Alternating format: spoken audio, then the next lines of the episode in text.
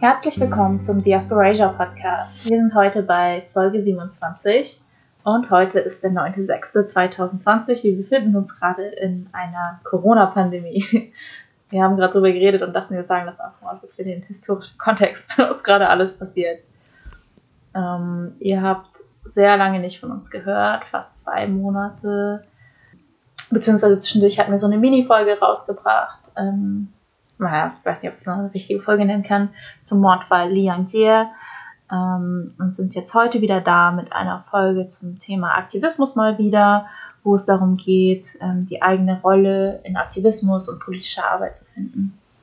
Mhm. Es passiert so viel und es ist dieses Jahr schon so viel passiert. Ich kann es gar nicht glauben, dass es schon Juni ist.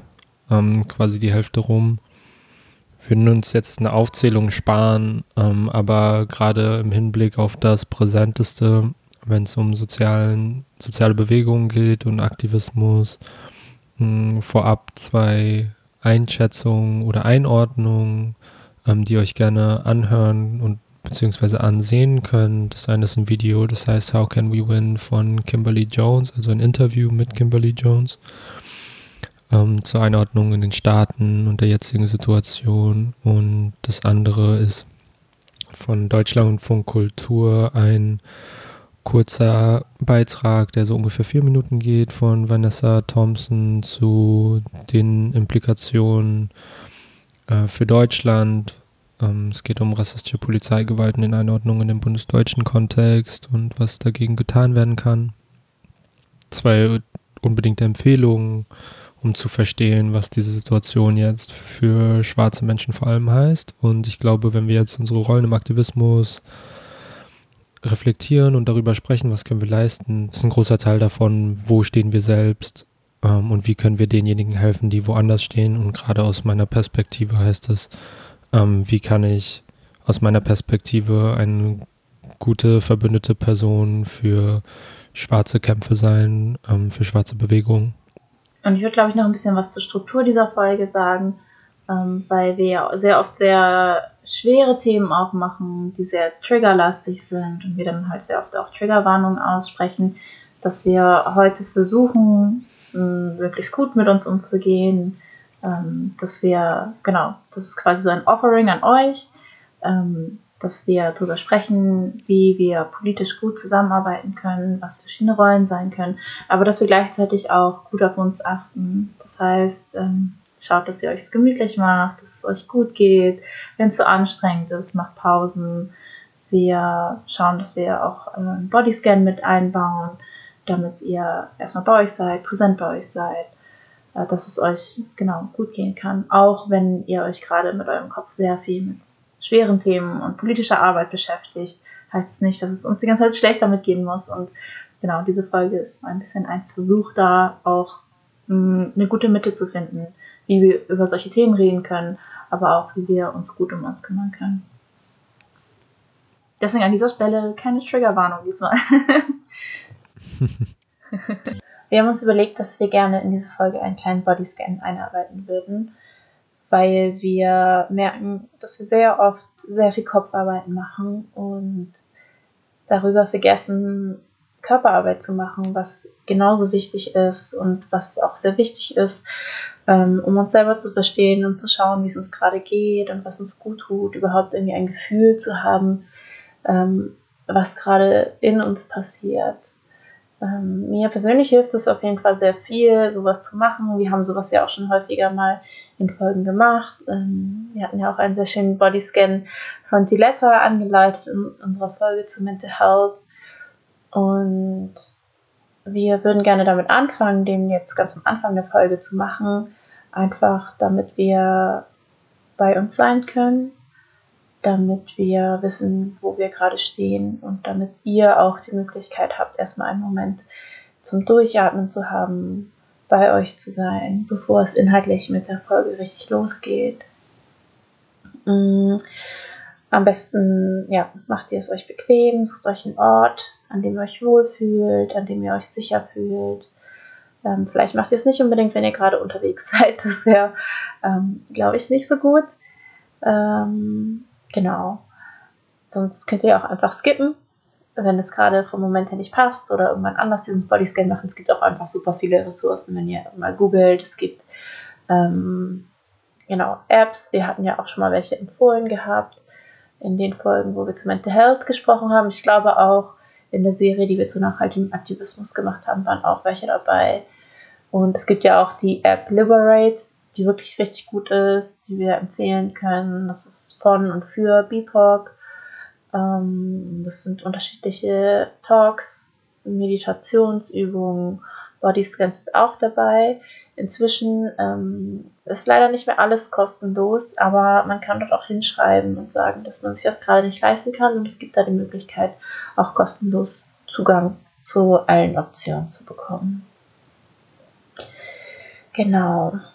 Für die Leute, die noch kein Bodyscan bisher jemals gemacht haben, es geht darum, dass wir einmal in unseren Körper reinfühlen und quasi den einmal abscannen von unten nach oben ähm, um uns einfach die Zeit zu nehmen und zu entschleunigen und wirklich zu spüren, was in uns gerade passiert, wie es uns geht. Und es geht gar nicht darum zu bewerten, was da gerade passiert, sondern einfach anzunehmen, was gerade für Gefühle und Empfindungen da sind. Und genau, kein Leistungsdruck, wenn ihr das Gefühl habt, es passt gerade nicht oder ihr kommt nicht richtig rein oder ihr habt zu viele Gedanken im Kopf. Kein Problem. Ihr müsst das jetzt gerade auch nicht perfekt hinbekommen und ihr müsst auch gar nicht mitmachen, wenn es jetzt gerade nicht das Richtige für euch ist. Und ähm, Bodyscans sind halt Übungen, wo es halt sehr viel darum um das Gefühl im Körper geht. Das heißt, wenn irgendwie der Körper für euch sich gerade nicht anfühlt, als wäre das ein sicherer Ort für euch, oder wenn ihr euch dysphorisch fühlt, solche Sachen, würde ich das nicht unbedingt empfehlen. Also ich weiß, dass ich manchmal Momente habe, wo Bodyscans nicht das Richtige sind. Und es gibt dafür auch Körperübungen, wo es eher mehr so um externalisierte Sachen geht, also wo es um die Umgebung geht und sich darauf zu konzentrieren und das auch verknüpft mit Atemübungen, wo es ähm, genau ebenso darum geht, ähm, zu entschleunigen, ein bisschen Achtsamkeit für sich selber zu gewinnen. Ähm, so, das erstmal als kleine Einleitung. Ähm, für mich ist Atmen auf jeden Fall auch sehr wichtig. Ähm, gut zu atmen, tief zu atmen, macht sehr viel mit einem, beruhigt das Nervensystem, ähm, beruhigt den Herzschlag und hilft mir mehr so zu grounden, also mehr im Jetzt zu sein. Und ähm, meistens mache ich das so, dass ich durch die Nase einatme, durch den Mund ausatme und dass ich schaue, dass ich wirklich tief in den Bauch hineinatme. Manchmal lege ich meine Hände auf den Bauch, um das besser spüren zu können. Und ihr könnt ja auch einfach mal schauen, wie ihr jetzt gerade eure Position findet. Ihr könnt euch hinlegen oder hinsetzen, je nachdem, was gerade am bequemsten und angenehmsten für euch ist. Und wenn es sich gut für euch anfühlt, könnt ihr auch die Hände auf den Bauch legen um richtig zu spüren, wie er atmet.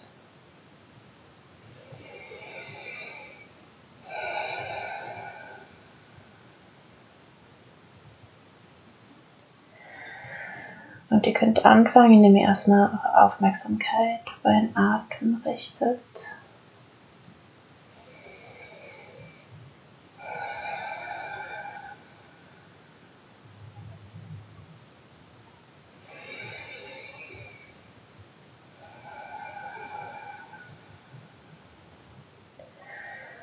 Spürt, wie euer Atem fließt, wie ihr einatmet. Wenn euch das hilft, euch das visuell vorzustellen, könnt ihr euch vorstellen, wie ihr alles, was Gutes einatmet, wie ihr Energie einatmet, alles, was der Körper braucht, einatmet. Und mit jedem Ausatmen atmet ihr aus was euer Körper gerade nicht mehr braucht. Alles, was sich schwer anfühlt, alles, was euch belastet, könnt ihr mit jedem Ausatmen ein bisschen loslassen.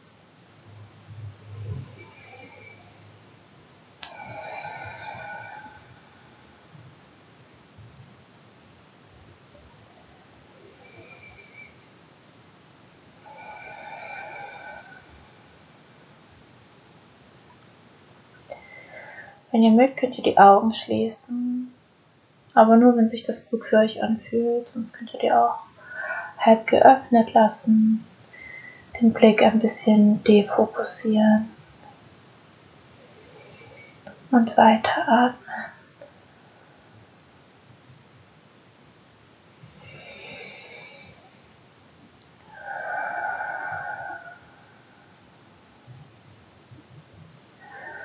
Und wir fangen unten mit den Füßen an.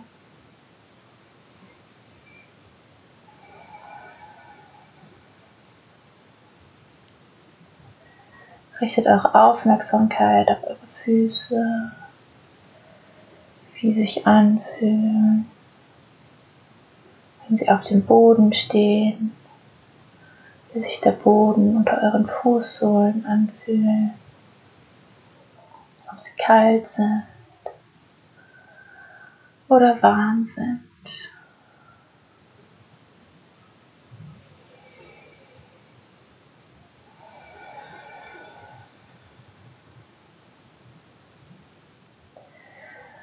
Und eure Aufmerksamkeit wandert weiter in eure Beine, in eure Waden, eure Unterschenkel,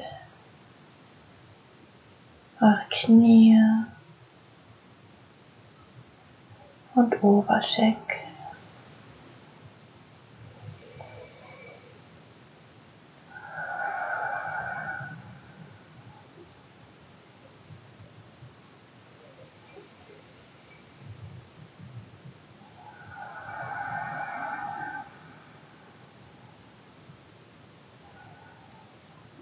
Fühlt, wie eure Beine sich anfühlen, ohne es zu beurteilen.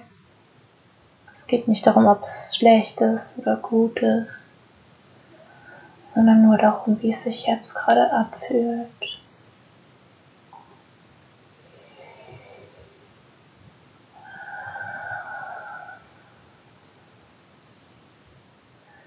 Bedankt euch bei euren Beinen, die euch jeden Tag so weit tragen,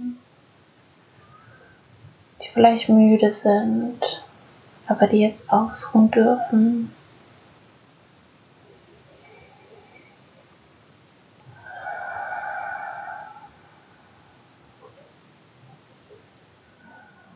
und wandert weiter mit eurer Aufmerksamkeit. Fühlt, wie sich euer Po anfühlt, wenn er gerade sitzt, auf der Oberfläche, auf der er sitzt. Wie sich das anfühlt oder wenn ihr gerade liegt.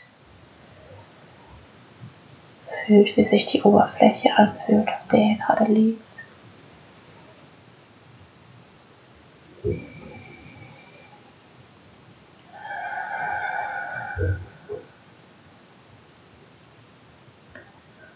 und wandert mit eurer Aufmerksamkeit weiter in euren unteren Rücken, in eurem Bauch.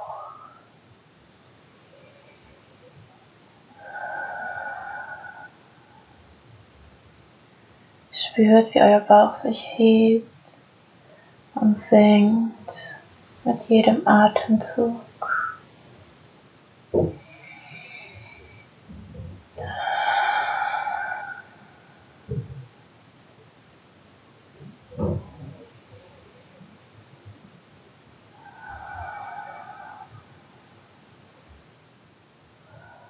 Und wandert weiter mit eurer Aufmerksamkeit in eure Brust, die sich öffnet, wenn ihr einatmet.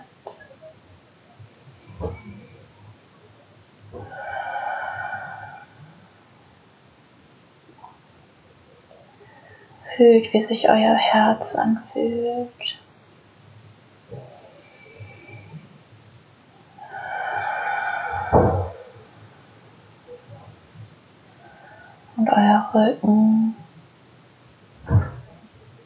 Schultern, euer Nacken.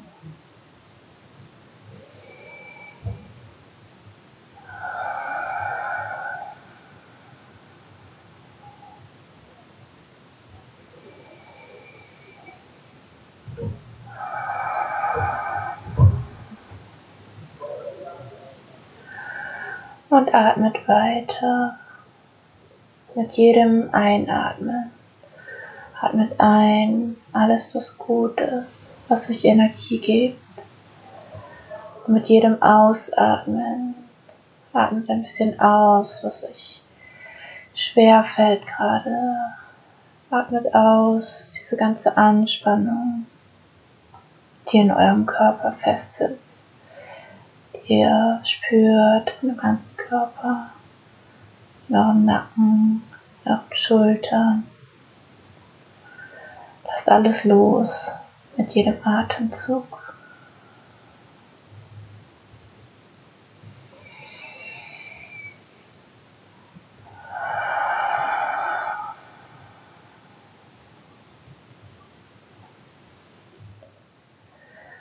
wandert weiter mit eurer Aufmerksamkeit zu dem Bereich, wo euer Nacken zu eurem Kopf übergeht, sich eure Kopfhaut anfühlt, eure Haare und euer Gesicht. Lasst alle Anspannung im Gesicht los mit jedem Ausatmen.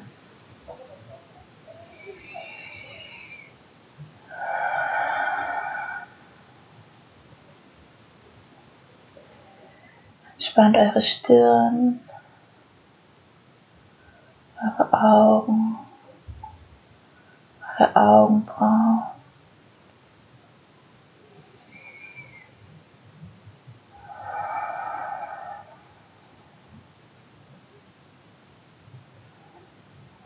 Eure Wangen, euren Kiefer. Lasst alle Anspannung Kiefer los in eurer Zunge, euren Lippen.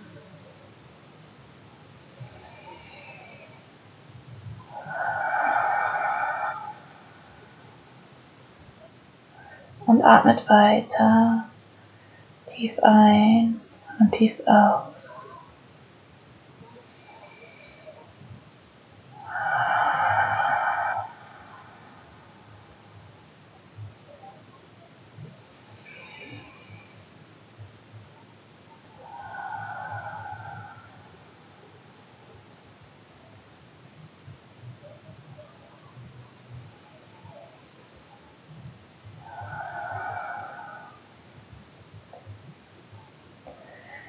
Wenn ihr eure Augen geschlossen habt, dann lasst sie noch einen kleinen Moment zu. Aber kehrt langsam zurück in den Raum, in dem ihr gerade seid.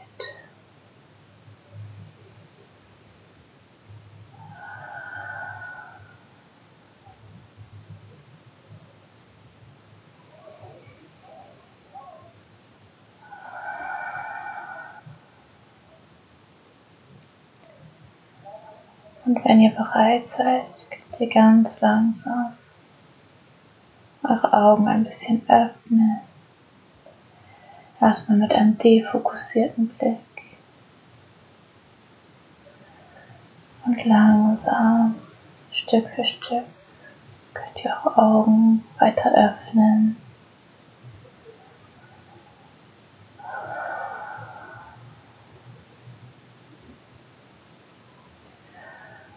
Langsam fokussiert eure Umgebung wahrnehmen. Wenn sich das gut anfühlt, könnt ihr euch strecken. Schaut euch um, wie es um euch herum gerade aussieht.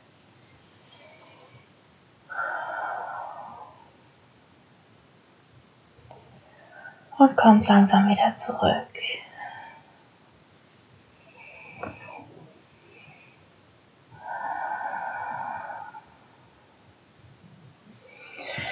Findet wieder zurück zu eurem Atem, so wie sich das entspannt anfühlt.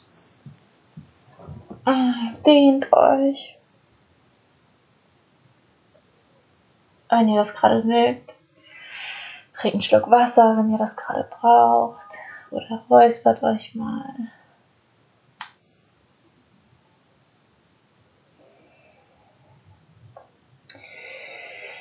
Genau. Wenn ihr noch einen Moment braucht, könnt ihr auch jetzt gerade einfach kurz Pause machen und den Podcast nachher weiterhören. Oder ansonsten geht es gleich weiter. Aber nehmt euch noch einen kurzen Moment. Bedankt euch bei euch bei eurem Körper, dass er für euch da ist. Bei euch, dass ihr euch gerade die Zeit genommen habt, euch gut um euren Körper zu kümmern.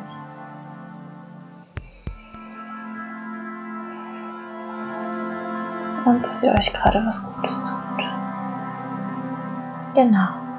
Und jetzt werden wir weitermachen mit dem Inhalt der Folge. Ich würde kurz dazu noch sagen wollen, dass diese Frage nach der Rolle im Aktivismus ja auch so eine Frage zum Beispiel für die letzte Podcast-Folge war, hm, die wir gar nicht rausgebracht haben, weil wir gedacht haben, was müssten wir gerade sagen, was äh, macht gerade Sinn und was ist unsere Rolle in dem Ganzen. Das war tatsächlich noch vor der Ermordung von George Floyd. Also es war so, ja, trotzdem auch in dieser Situation für uns so eine Drucksituation und wir fragen uns, was ist irgendwie, ähm, was können wir quasi an den Tisch bringen, was sind die Sachen, die wir dazu beitragen können, um irgendwie Ungerechtigkeiten entgegenzuwirken und es gleichzeitig aus Spaces, die so super verdichtet sind. Also mir ist gerade aufgefallen, jetzt beim Sprechen, so dieses, mein Bett ist 50 Zentimeter ungefähr hinter mir und es ist gerade mein Arbeitsplatz, also mein Lohnarbeitsplatz hier, wo ich sitze. Es ist der Arbeitsplatz, an dem ich podcaste, an dem ich mich über die Sachen gerade informiere. Eingebettet in einem Hausprojekt, also wo auch Wohnen so kollektiv organisiert ist, wo so viel alles Mögliche an Arbeit stattfindet und nichts mehr ausgelagert wird. Ähm, ja, für mich ist das gerade nochmal irgendwie eine besondere Herausforderung. Hm. Ja, es ist jetzt auch tatsächlich unser zweiter Versuch, diese Folge aufzunehmen. wir strugglen gerade voll viel, einfach auch damit für uns zu wissen und auch Klarheit zu haben, was wollen wir gerade überhaupt sagen. Und es ist natürlich auch immer sehr viel Verantwortung, die wir gerade irgendwie spüren, von so vielen Leuten gehört zu werden. Ähm, und gleichzeitig natürlich auch super viele eigene persönliche Struggles zu haben, was halt eben auch der Grund ist, warum wir jetzt so lange nicht gepodcastet haben. Also von meiner Seite zumindest, so die letzten zwei Monate waren einfach eine unglaublich schwere Zeit und ähm, weiß noch nicht, ob ich da schon so richtig raus bin.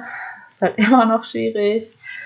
Ähm, und es ist da manchmal einfach schwierig, dann zu sagen, so, hey, ich habe die und die Message und ich möchte damit irgendwie nach draußen treten, an die Öffentlichkeit treten und das denken so, hey, das ist jetzt so das Beste und Perfekteste und Richtige, was ich machen kann. Und wir haben gerade auch nochmal drüber geredet, dass wir, was ist unsere Rolle hierbei gerade?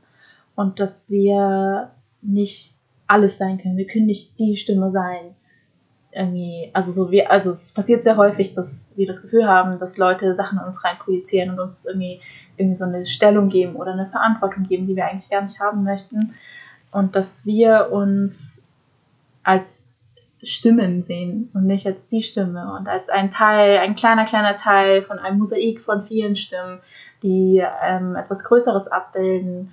Und dass wir mit dieser Folge auch nicht alles abdecken können, was es Wichtiges zu diesen Themen zu sagen gibt. Es ist ein Versuch, es ist ein Angebot, ins Gespräch zu kommen, ähm, Reflexionsanstöße zu machen. Das ist das, was wir leisten können. Ähm, darüber hinaus brauchen wir eben Communities, in denen Diskurse stattfinden. Wir brauchen, dass ähm, mehr Stimmen lauter werden, gehört werden, mehr Plattform bekommen. Und wir brauchen, dass ähm, ja, diese Verantwortung Arbeit zu machen auf mehr Schultern liegt und nicht die ganze Zeit von so wenigen Leuten getragen wird, weil wenn wir uns angucken, ey, wir können nicht mehr. es ist zu viel, es ist zu viel Arbeit und wir müssen neu definieren, wie wir politische Arbeit machen, wie wir Aktivismus machen. Und es ist längst überfällig, wir hätten das schon längst machen sollen. Und genau, hier also ein kleiner Versuch, ein bisschen was anzustoßen, zu schauen, wie arbeiten wir gerade? Ist das strategisch das Beste, was wir machen können? Wie geht es uns gerade dabei? Was sind unsere Skills? Was sind unsere Abilities? Macht das alles gerade Sinn, was wir machen? Hm. Und dann sind wir auch bei einem wichtigen Punkt von der eigenen Rolle im Aktivismus zu finden. Das ist in erster Linie zu gucken, was sind meine Privilegien, was ist meine Stellung in der Gesellschaft. Ich kann zum Beispiel für mich sagen, ähm, als Person, die sich auch als asiatisch-deutsch identifiziert, als queer, ähm, meine Schwester und ich müssen uns gerade Gedanken machen, wie wir meine Mom in Zukunft supporten, weil die Rente niemals ausreichen wird und ähm, genau, also auch mit einem so der Klassenhintergrund und gleichzeitig gerade zu sehen, ich bin keine schwarze Person, hm, ich muss Verbündetenarbeit machen, auch in meiner Community äh, spielt Colorism und Anti-Blackness, also anti-schwarzer Rassismus eine große Rolle. Und damit in Gespräche zu gehen und zu gucken, hier stehe ich, das sind die Sachen, wo ich strukturell benachteiligt bin und andererseits gibt es Menschen, die gerade aus dieser Position mehr Support brauchen, mm, weil ich bestimmte Privilegien habe, einen deutschen Pass und so weiter. So erster Schritt auch Privilegien und Stellung in der Gesellschaft zu checken. Und ich glaube, es ist auch voll wichtig, das immer wieder zu machen. Also es ist nicht so ein einmal gemacht und abgehakt, sondern dass sich Situationen verändern, gesellschaftliche Verhältnisse verändern sich und natürlich auch die eigene Stellung voll oft.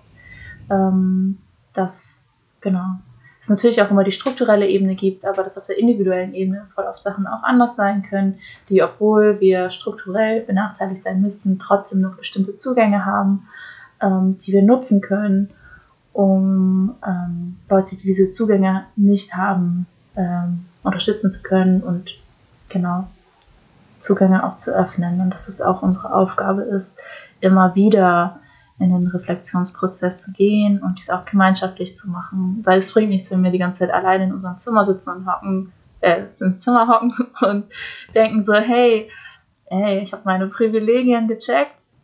Alleine schaffen wir nichts und wir müssen zusammenarbeiten, wir müssen Community Accountability haben, wir müssen ähm, als Communities oder weiß ich nicht, Ökosysteme, in denen wir uns quasi befinden, also so gesellschaftliche Ökosysteme meine ich damit, ähm, müssen wir schauen, wo wir gerade stehen und wie wir gemeinschaftlich Veränderungen bringen können.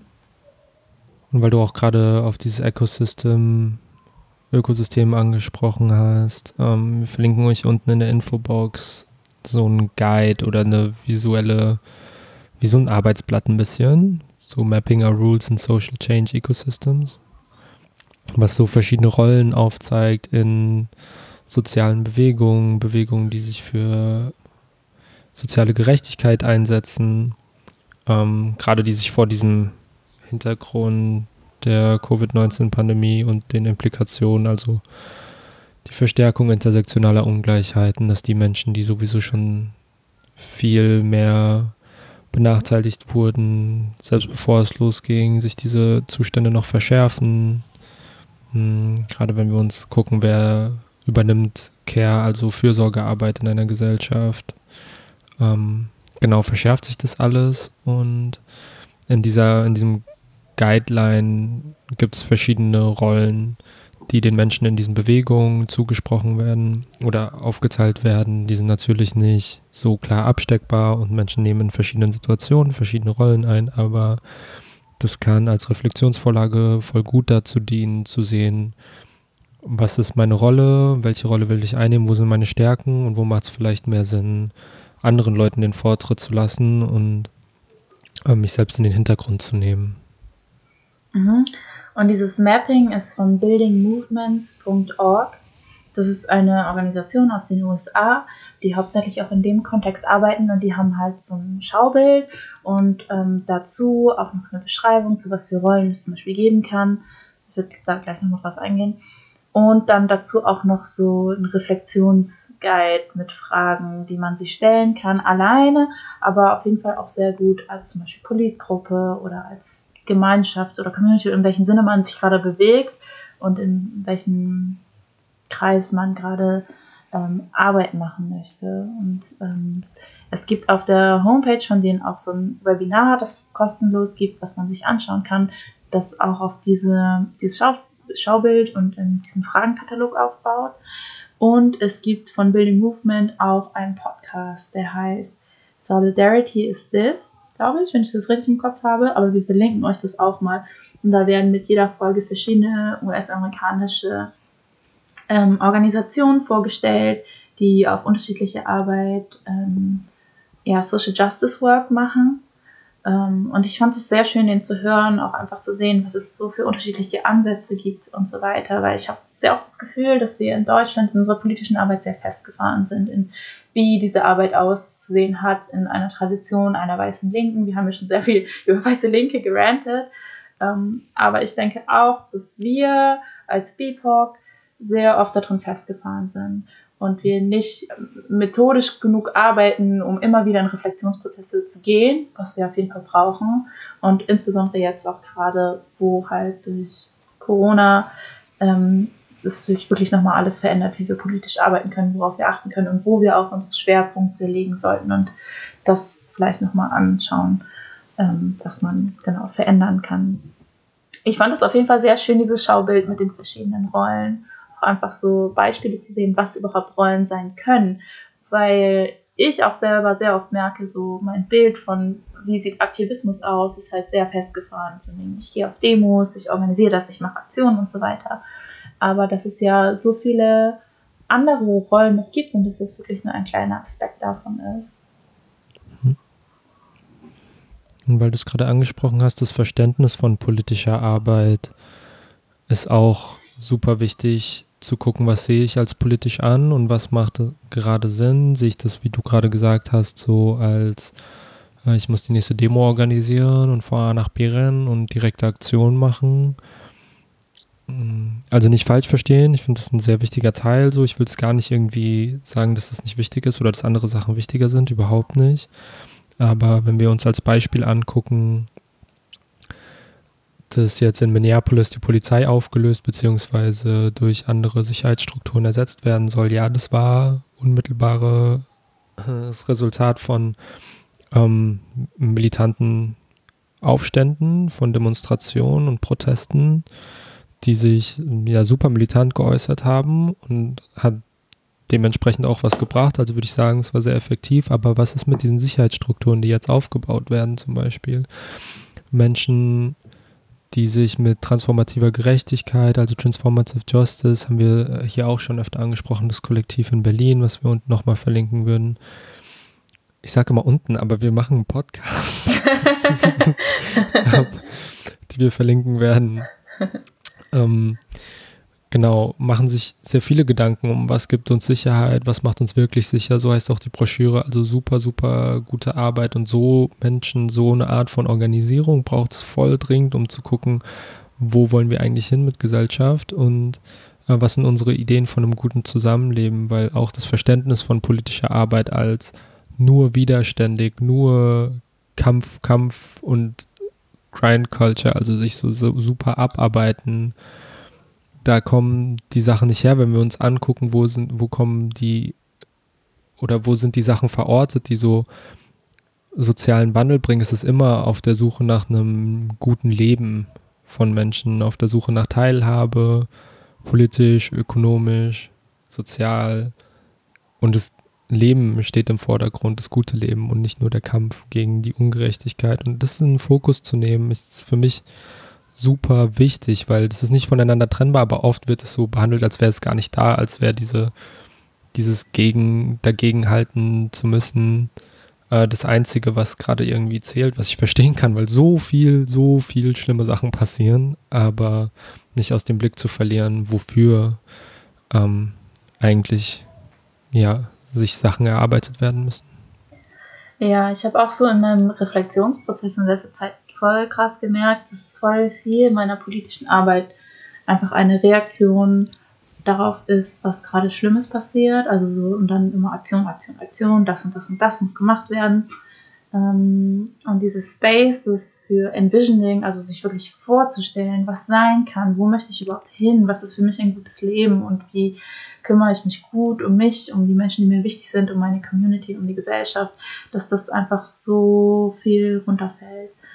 Und genau. Und dieses ähm, Framework, was es halt in diesem Modell gibt, ähm, zeigt einfach so diese vielen, vielen Aspekte auf, die es in politischer Arbeit geht.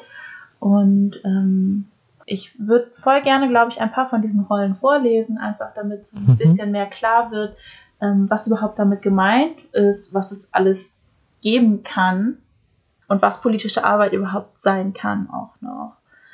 Das ist alles auf Englisch. Wir versuchen das so ein bisschen zu übersetzen, denke ich. Hast du es gerade auch offen? Mhm. okay. Mm, ich mache das mal ein bisschen in einer anderen Reihenfolge, als es hier steht. Also zum Beispiel gibt es hier Frontline Responders. Und da steht dann, I address community crisis by marshalling and organizing resources, networks and messages. Also Frontline Responders sind quasi so die, die an erster Linie kämpfen und ähm, genau darauf reagieren, wenn Krisen passieren. Genau, also sie arbeiten ähm, zum Thema ja, Krisen, die gerade in Communities passieren und organisieren Ressourcen, machen Networking und so weiter, bringen die wichtigen Messages nach draußen, all das, was gerade passieren muss, um in dieser Aktion oder in dieser Krise äh, Maßnahmen zu ergreifen. Das ist, würde ich sagen, vielleicht so die äh, Art von Aktivismus, die einem als erstes in den Sinn kommt, wenn man an politische Arbeit denkt. Aber das ist nur ein ganz kleiner Aspekt. Es gibt nämlich noch 1, 2, 3, 4, 5, 6, 7, 8, 9, 10 andere Sachen, die man machen kann. hm. ähm, zum Beispiel gibt es auch Builders. Da steht, I develop, organize and implement ideas, practices, people and resources in service of a collective vision. Ähm, magst du vielleicht? Mhm. Ja, quasi Menschen, die bauen, die sagen, wir entwickeln, organisieren und implementieren Ideen, also setzen sie in die Tat um. Ideen, Praktiken, Menschen, Ressourcen, alles für quasi den Dienst für eine kollektive, also für eine gemeinsame Vorstellung oder Vision. Und genau diese zehn anderen Rollen, beziehungsweise diese elf Rollen insgesamt, die stehen nicht abseits voneinander, sondern können sich auch voll oft überschneiden. Also Menschen, die an der ersten, die Frontline Responders sind und in der ersten Linie quasi antworten auf Sachen, können auch gleichzeitig Menschen sein, die organisieren, Sachen implementieren und mh, hm, Ressourcen quasi zur Verfügung stellen. Ähm, es geht bei diesem Framework gar nicht so sehr darum, sich auf eine Kategorie festzulegen, finde ich, sondern so zu gucken, wo ist mehr mein Fokus, genau. Und da sehe ich schon auch bei mir zum Beispiel, dass wenn wir gleich die Kategorien weiter durchgehen, dass ich so versuche, alles zu machen und das, also das dann, da mache ich halt auch nicht so richtig gefühlt mm. und nicht so richtig gut. Und das ist ein Problem, genau. Es gibt ähm, zum Beispiel Guides, in dieser Aufzählung noch. Das heißt, I teach, counsel and advise using my gifts of well-earned discernment and wisdom.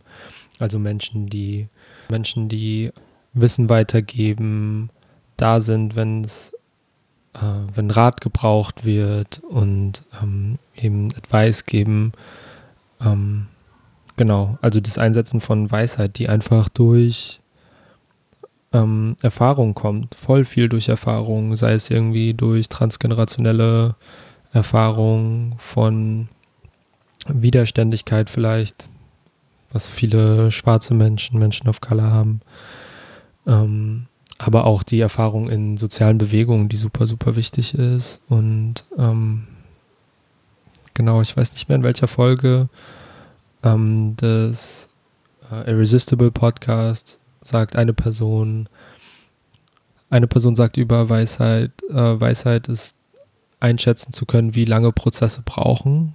Hm. Und da war ich so, wow, ich kann es gar nicht, ich will alles jetzt sofort. Mhm. Wenn es übermorgen nicht so weit ist, dann mache ich noch so viel mehr, dass es dann zwei Tage später so weit ist und es macht gar keinen Sinn, beziehungsweise tut es mir eher schlecht, als es mir Sachen gibt.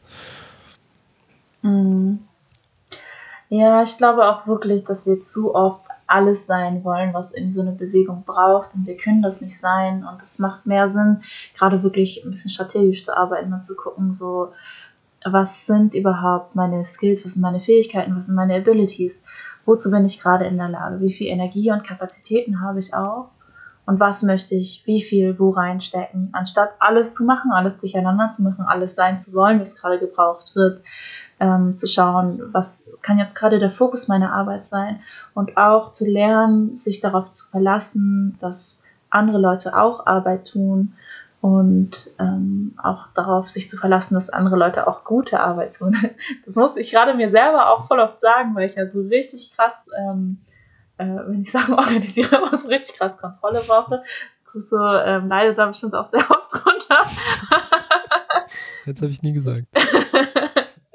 Ist aber auch okay, du kannst es auch sagen. Ähm, genau, ich weiß, ich weiß, was mein Organisationsteil ist und dass der manchmal sehr dominant ist und manchmal sehr schwierig ist. Ähm, und dass ich da auf jeden Fall auch sehr krass lernen muss, mehr zu delegieren und nicht immer alles selber machen zu wollen. Ähm, weil das, ich, also ich merke voll krass, wie mich das kaputt macht und mich voll aufreibt, das so zu machen. Und zu schauen, was die Rollen sein können und mehr zu definieren, hilft auf jeden Fall sehr viel dabei, auch loslassen zu können und zu wissen, ey, es gibt noch die und die andere Leute, die machen das und das. Ich muss das nicht alles machen. Und auch zu wissen, ja, ich könnte das machen und es ist so, im Bereich meiner Abilities, aber das heißt nicht, dass ich es machen muss, sondern dass ich es auch, ähm, genau, dass ich darauf vertrauen kann, dass ähm, Community oder unsere Politgruppe es schafft, Sachen, Aufgaben zu übernehmen. Und wir wirklich, ich mag dieses Bild vom Mosaik eigentlich voll gerne, wirklich, dass wir gemeinsam ein Mosaik bilden, von wo wir hingehen wollen, dass wir ähm, alle kleine Teile dazu beitragen und dass wir auch irgendwie wegkommen, zu sagen so, ey, wir brauchen irgendwie so eine Position, so eine äh, ja, im Deutschen gibt es echt nur so problematische Wörter.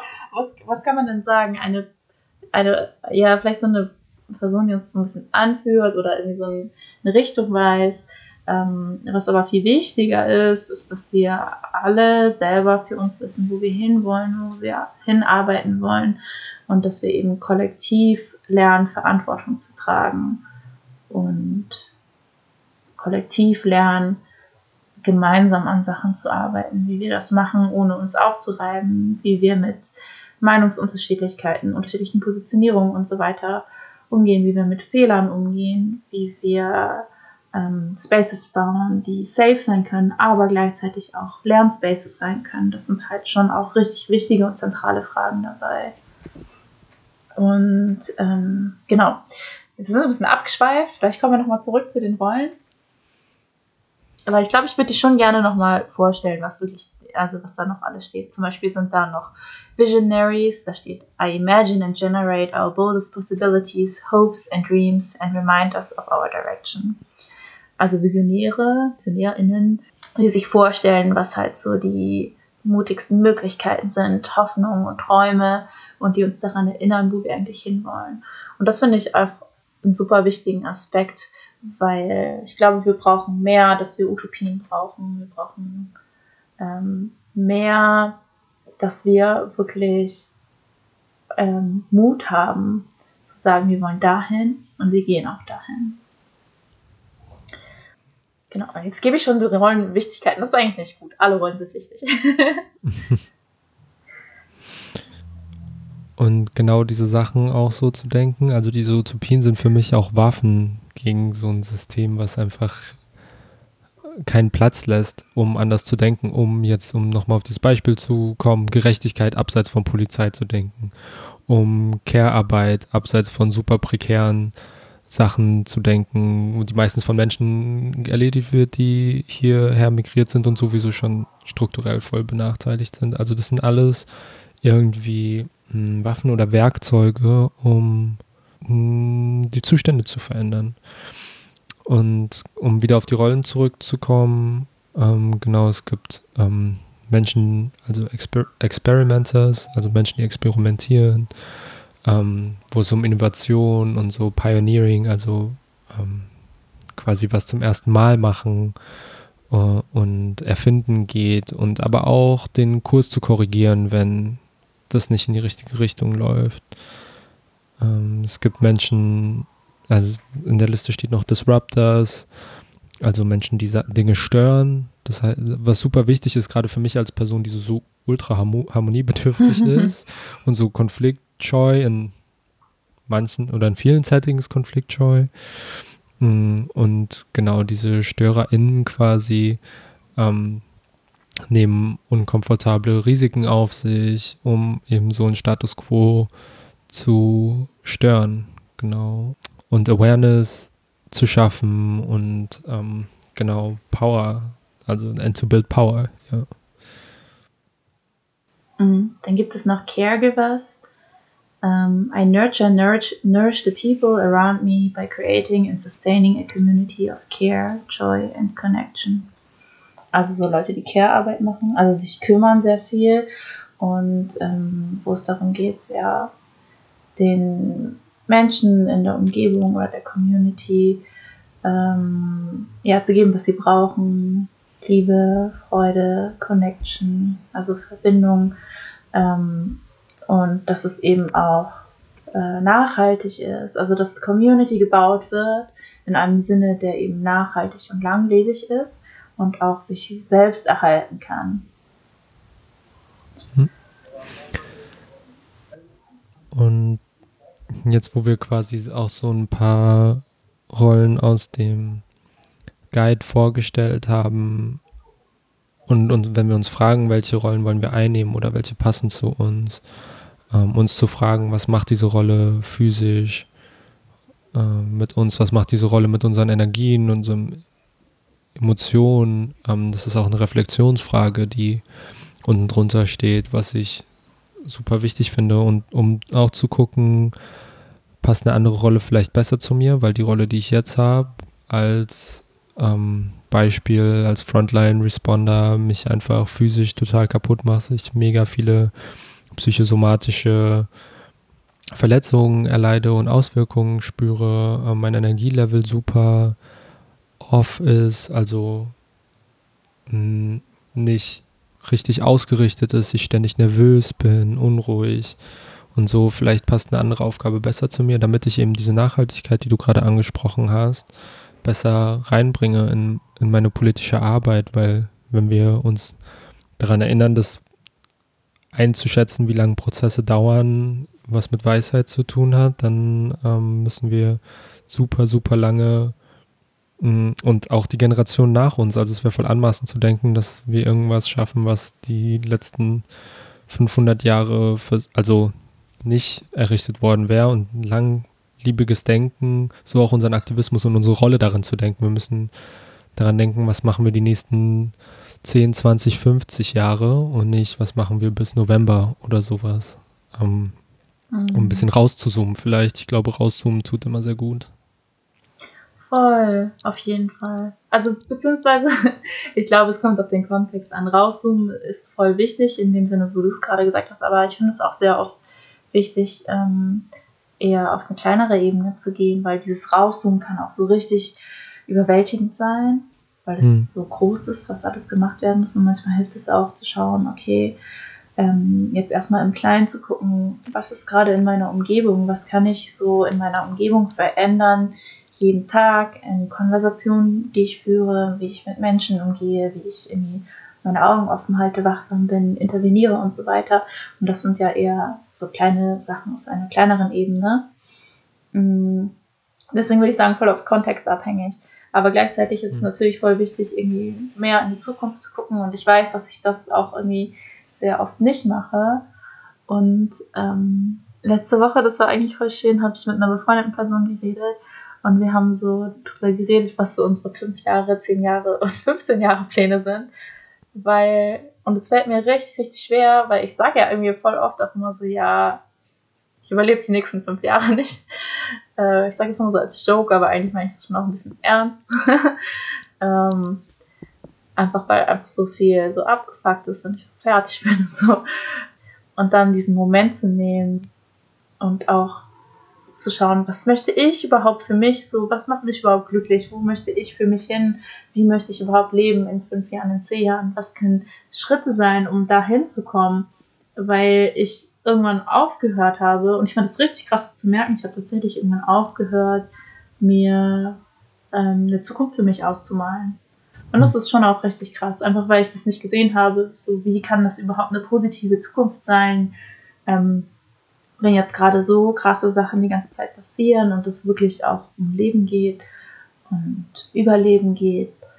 Ähm, aber sich diesen Moment zu nehmen und diesen Space aufzumachen, irgendwie daran zu glauben, ich kann das schaffen, ich glaube irgendwie an mich, ich glaube an meine MitstreiterInnen, ich glaube daran, weil ich auch daran glauben möchte, dass das möglich ist. Es gibt noch zwei Rollen in diesem Guide, die ich richtig, richtig schön auch finde. Oder die, an die ich sehr viel in letzter Zeit auch gedacht habe. Das eine ist Healer, das andere ist Storyteller. Ähm, bei Healer steht, I recognize and tend to the generational and current traumas caused by oppressive systems, institutions, policies and practices. Also so, ich erkenne und kümmere mich um generationale, aber auch aktuelle Traumata, die durch unterdrückerische Systeme, Institutionen, Politiken und Praxen ähm, passieren. Und das ist auch so ein Aspekt, der sehr oft irgendwie runterfällt in politischer Arbeit. Und alle diese Rollen müssen eigentlich gleichberechtigt sein. Und ähm, das irgendwie so Healing Work und auch einfach so Spaces aufmachen, wo wir heilen können, super wichtig ist, um wirklich unsere Arbeit am Laufenden zu halten. So, alle diese Rollen sind irgendwie so, so kleine Schräubchen im System. Ähm, und wenn irgendwas davon nicht richtig funktioniert, dann leiden die anderen Sachen. Und ich sehe sehr oft, dass dieser Aspekt voll oft runterfällt, was Healing angeht. Und auch sowieso die Idee oder diese Vorstellung davon, was Healing sein kann. Also so ich glaube, das müssen halt Leute für sich auch entscheiden, was das irgendwie sein kann, was sich für sie healing anfühlt, also heilsam anfühlt.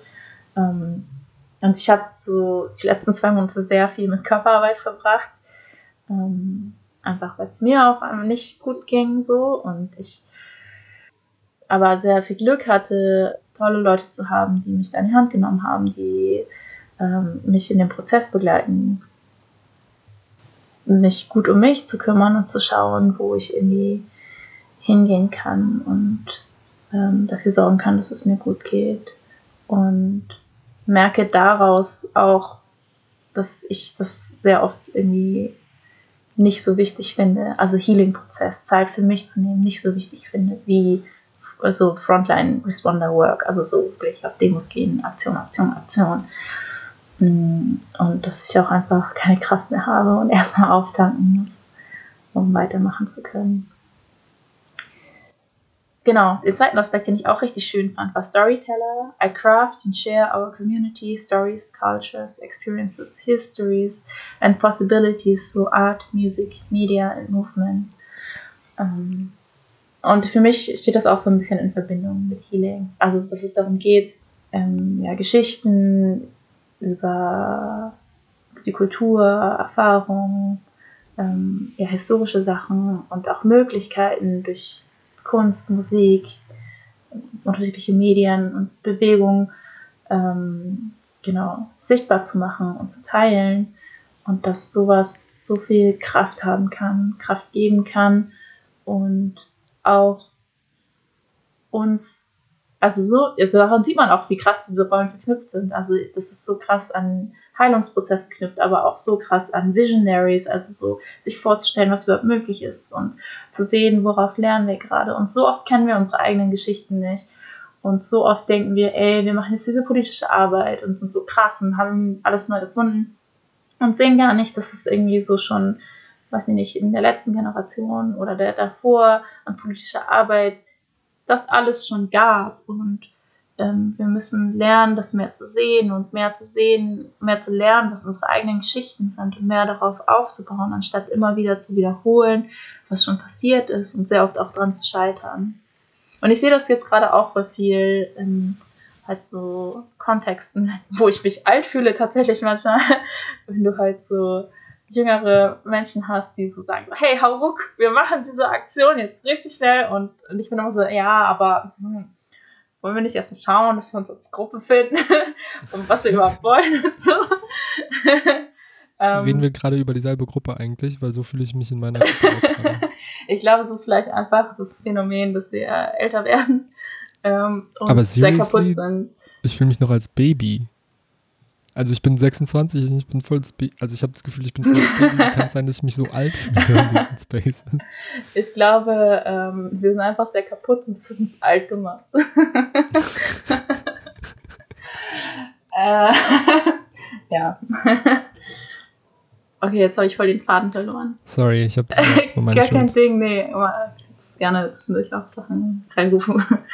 äh, aber du kannst gerne weitermachen, weil ich weiß gerade wirklich nicht mehr, was ich sagen wollte. Ich wollte gerne an dem generationellen anknüpfen oder intergenerationellen Sachen, weil zu gucken, zum Beispiel bei dem Punkt von Healers, viele Menschen werden es wahrscheinlich auch kennen, so von mm, bei meiner Mutter zum Beispiel, die nicht zehn Minuten chillen kann. So, sie muss immer was machen, immer irgendwie, auch wenn es so Freizeit quasi ist, hat meine Mama die nicht, macht immer Reproduktionsarbeiten, das heißt immer irgendwie kochen, irgendwas wegräumen, sich um Menschen kümmern, also immer voll intensive. Sie kann einfach nicht so chillen und ich habe das auch in mir krass drin und das reflektiert sich auch in meiner politischen Arbeit. Und das kommt aus den Zuständen, in denen meine Mama groß geworden ist. Meine Zustände sind anders, aber das, was meine Mama erlebt hat, wie sage ich, transferiert sich auf mich oder kommt auf mich runter quasi, also so. Mhm. Und so passiert es seit Jahrhunderten.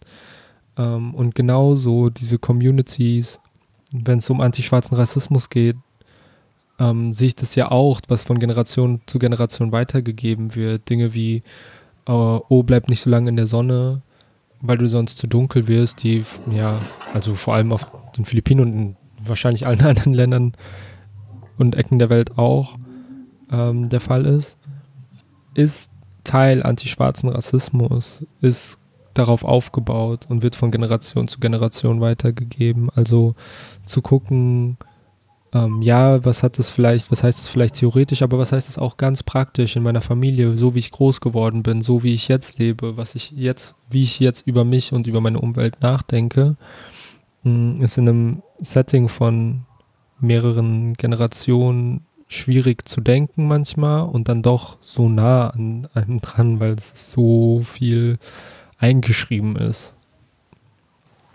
Ja, und ich denke, wir haben so eine Möglichkeit, so bestimmte. Äh, ach Gott, heute habe ich echt so ein bisschen Schwierigkeit mit Deutsch. Ähm, halt so. Äh, so Break the Cycle mäßig. Wie sagt man so auf Deutsch?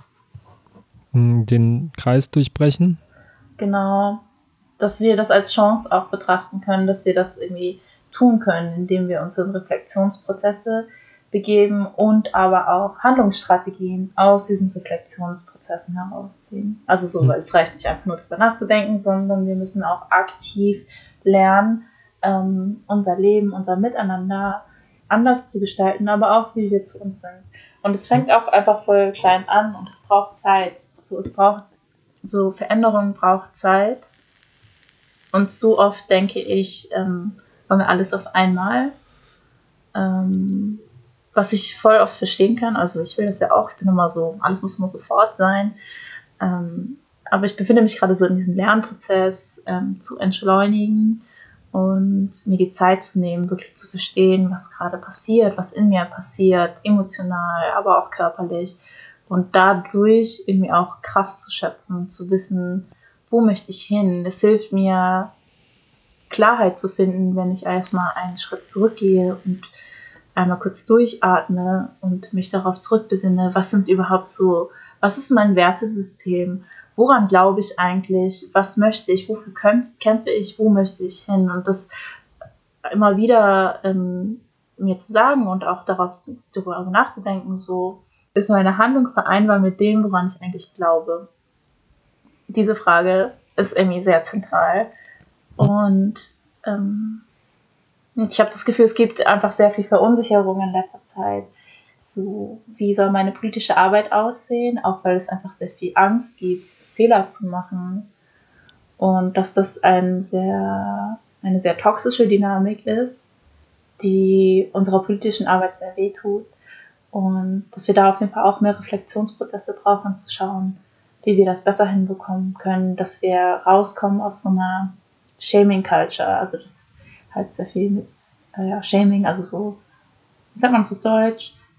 Also so mit dem Gefühl Scham gearbeitet wird, das dann und Schuld, ähm, genau, was dazu führt, dass Leute sich eben rausziehen auch, ähm, aber gleichzeitig auch, ja, es wichtig ist zu schauen, wie wir safer Spaces bauen, dass es Accountability gibt, wenn Fehler passieren, aber gleichzeitig müssen wir auch lernen, ähm, wie wir damit umgehen, wenn wir selber Fehler machen und auch ähm, Selbstakzeptanz finden für, dass wir nicht perfekt sind, dass wir Lernprozesse machen müssen, dass es schwierig ist und dass es alles auch mit so vielen großen Gefühlen zusammenhängt und dass wir sehr oft auch aus Verhältnissen kommen, wo es schwierig war, Fehler zu machen und das voll oft auch irgendwie triggern sein kann und ähm, ja, es ist ja oft sehr schwer, mit Schuld zu sitzen, mit Scham zu sitzen, damit zu wissen, dass man was falsch gemacht hat, dass man Leute verletzt hat. Ähm, aber dass wir lernen müssen, damit umzugehen und dass es auch eine sehr wichtige Arbeit ist, die wir in uns selbst machen müssen, um zu einer Bewegung beizutragen. Wenn wir mehr wissen, wo wir stehen, mehr Selbstakzeptanz finden, mehr Selbstliebe finden, mehr finden, wie wir uns um uns kümmern, können wir auch mehr dazu beitragen, hm, wie Bewegungen sich entwickeln können. Diese Fehler, die du angesprochen hast, sind ja auch nicht vermeidbar. Also es wäre super strange, einen Anspruch zu haben, keine Fehler zu machen. Und ich merke jetzt zum Beispiel in Zeiten zu sprechen, in der schwarze Leben so, also waren sie immer, aber so akut bedroht sind und ähm, endlich eine Diskussion darüber breit, eine breite Diskussion darüber geführt wird, über antischwarzen Rassismus zum Beispiel aus unserer Position eine Folge zu machen. Ich tue mich damit sehr schwer und merke, vielleicht ist der Fehler allein schon, dass wir schwarze Menschen nicht genug zentriert haben, dass die paar Verweise nicht reden, äh, nicht reichen und um so darüber zu sprechen nicht genug ist. Und vielleicht ist das schon ein Fehler, aber dann ist es okay und dann lernen wir daraus und wissen, wie wir es besser machen, wie wir bessere Ressourcen scheren können, teilen können, wie wir bessere Allies sind. Also selbst beim Sprechen über Fehler denke ich mir, vielleicht mache ich gerade dabei einen Fehler und aber das ist okay und damit leben zu können ähm, und es beim nächsten Mal besser zu machen, wie du das gerade gesagt hast. Ähm, und genau gleichzeitig versuchen wir ja hier mit unserem Beitrag zu leisten, Menschen zu ermächtigen, um handlungsfähig zu werden im Sinne von Ressourcen zu teilen, ähm, Menschen zu ermächtigen, gute Verbündete zu werden.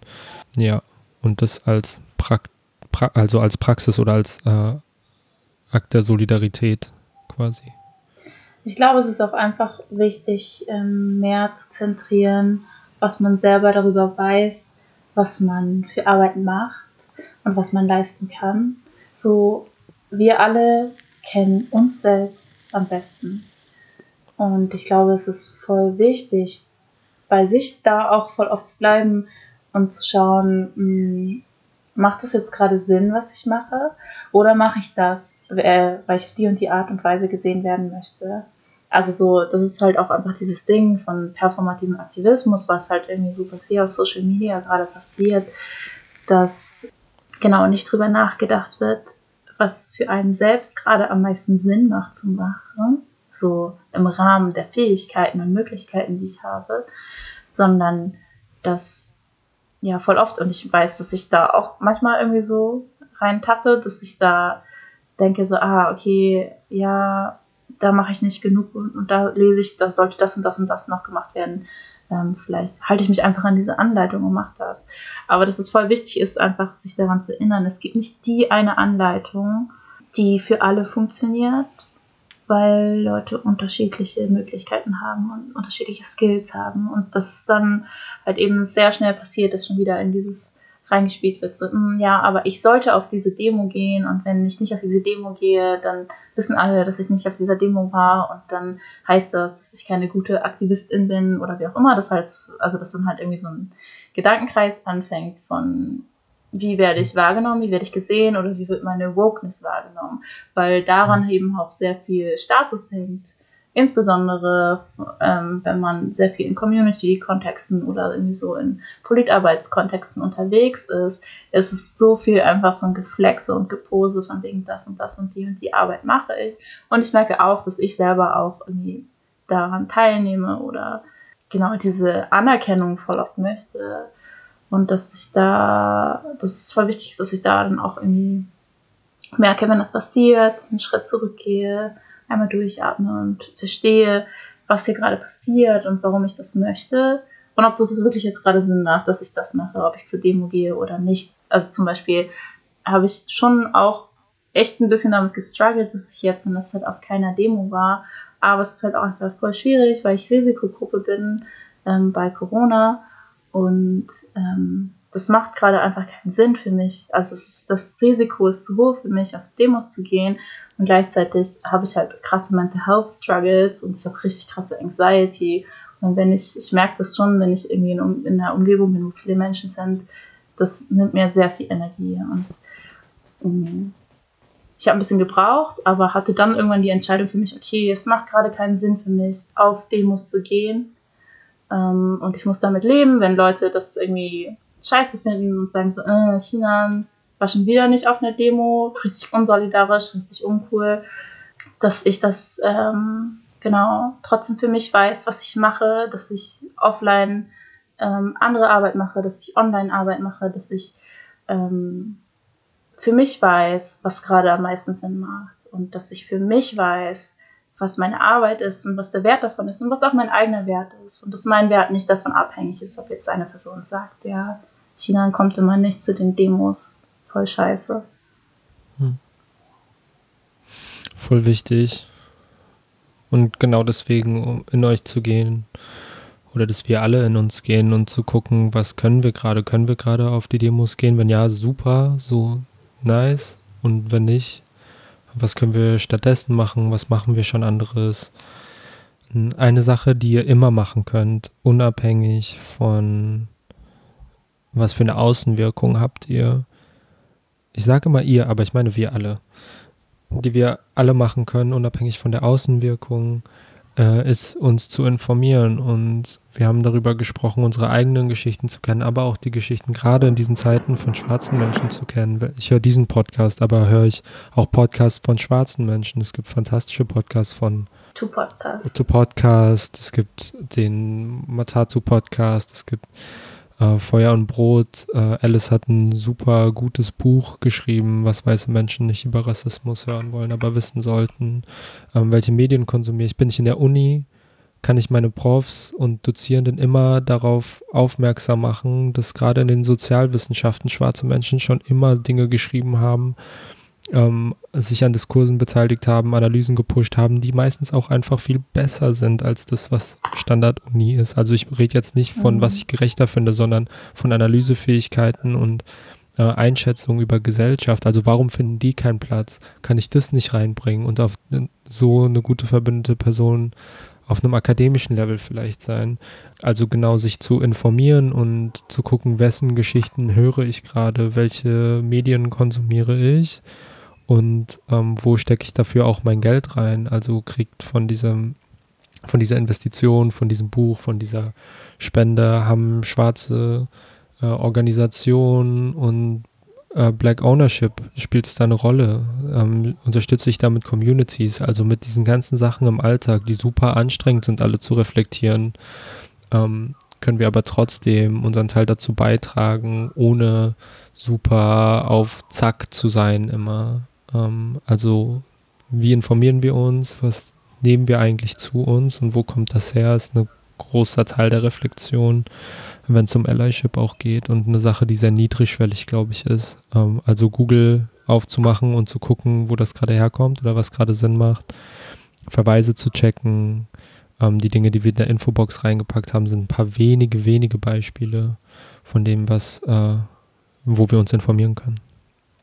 Ja, und es gibt halt immer so viel zu lernen und es macht auf jeden Fall Sinn, sich diese Frage zu stellen, wo habe ich noch Lücken, wo muss ich noch was lernen. Ähm, aber ich glaube auch, dass es sehr schnell, also es gibt sehr oft, es gibt sehr oft diese Mechanismen, die zu so einer Abwärtsspirale führen. Und ich glaube auch in diesem, wie viel weiß ich, ähm, wie viel Wissen eigne ich mir an, ähm, gibt es auch sehr krass eine Tendenz dazu, das zu machen, um zu flexen mit Wissen quasi. Mhm. Ähm, und genau. Und dass es wichtig ist, sich darauf zu fokussieren, okay, wenn ich weiß, was ist meine Rolle, wo möchte ich hin, wo habe ich Lücken, das erstmal einzurahmen und zu schauen, okay, wo fange ich an? So, es gibt 100.000 Millionen Sachen. Ich habe immer so super viele Tabs offen, weil Sachen so, das und das will ich noch alles lesen. Aber schaffe ich das? Und was für, was opfere ich dafür auf, indem ich mir Zeit dafür nehme. Also so wirklich darüber zu reflektieren, wo stecke ich meine Zeit und meine Energie rein? Muss ich noch einen Artikel darüber lesen, wenn ich schon den und den und den Artikel dazu gelesen habe? Oder macht es mehr Sinn, mich jetzt damit zu beschäftigen oder in Gespräche zu gehen über das und das Thema oder irgendwas anderes anzufangen? Ähm, und ich glaube, sehr oft steckt auch super viel Angst dahinter. So Angst, nicht genug zu wissen, Angst, Fehler zu machen, Angst, nicht perfekt zu sein, ähm, das und das noch nicht gelernt zu haben. Und dann halt auch immer dieses Ding mit Selbstwert, so sich selber abzuwerten, wenn ich das und das noch nicht weiß. Oder dann könnten Leute das und das von mir denken. Und das da halt schon wieder diese toxischen Dynamiken mit reinspielen. Ja, die wir, an denen wir arbeiten müssen. Damit eben auch, genau, Politgruppen zum Beispiel zugänglicher werden, dass auch jüngere Leute sich trauen, reinzugehen ähm, und anfangen, aktiv zu werden, sich zu organisieren und so weiter und so fort, ohne die ganze Zeit Angst zu haben. Genau. Genau, das heißt ja auch mit dem Wissen verantwortungsbewusst umzugehen. Also das nicht überall raushängen zu lassen, in welchen Spaces man auch immer ist und dann das Absurde zu machen, fünf Minuten darüber zu referieren, wie reflektiert das eigene Redeverhalten jetzt ist mhm. oder so. Oder ähm, Menschen, die von etwas betroffen sind, Sachen zu erklären, von denen sie betroffen sind. Vielleicht in irgendeiner Theorie, die sich ganz schick anhört, aber den Menschen nicht den Raum gibt, den, für die das eigentlich gemacht wurde und von denen das eigentlich gemacht wurde.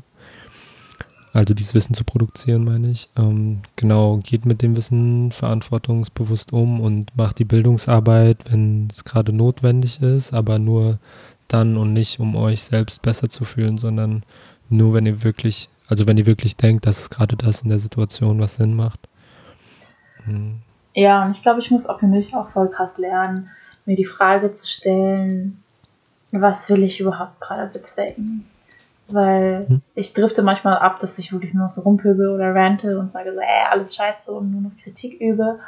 Ähm, und ich mache das insbesondere richtig viel in der Uni, was ich natürlich auch in Kontexten mache, die super weiß sind. So manchmal sind es so Seminare, wo es vielleicht noch eine weitere BIPOC-Person gibt und ich so und ich dann halt manchmal, keine Ahnung, Vorträge, also so unaufgeforderte Vorträge halte im Unterricht und danach aber so denke so, ja, aber was sollte das eigentlich? So, haben die Leute jetzt wirklich davon was gelernt, in dem, wie ich es sage? Und gleichzeitig denke ich so, nee, aber ich will auch nicht immer diese weiße Perspektive einnehmen, ähm, darüber nachzudenken, ähm, wie ob weiße Leute das jetzt richtig lernen, wenn ich das so und so sage. Und ich glaube, ich muss mich da, in dem Moment muss ich mir einfach darüber klar werden, was ich gerade möchte und wofür ich mich gerade entscheide. So geht es darum, dass ich jetzt gerade voll rante, voll Agros rauslassen, denen immer so richtig die Meinung sage? Oder geht es darum, dass ich wirklich möchte, dass die was lernen und Sachen besser machen und anders machen und dass ich daran auch meine Strategie ausrichte? Also das andere ist auch valid. Ich will gar nicht sagen, dass es irgendwie nicht okay ist, rumzupöbeln. Ähm, also man muss halt schauen, was die Situation ist, wie man positioniert ist und so weiter und so fort. Aber ähm, ich mache das schon halt auch häufiger mal, dass ich einfach wütend bin und das rauslasse und mir den Raum nehme. Und ähm, genau, das ist dann einfach nur zu schauen, ob es eine aktive Entscheidung dafür ist und nicht aus den Augen zu verlieren, worum es einen eigentlich geht und was man möchte und wo, was man erreichen, also wo man hingehen möchte damit.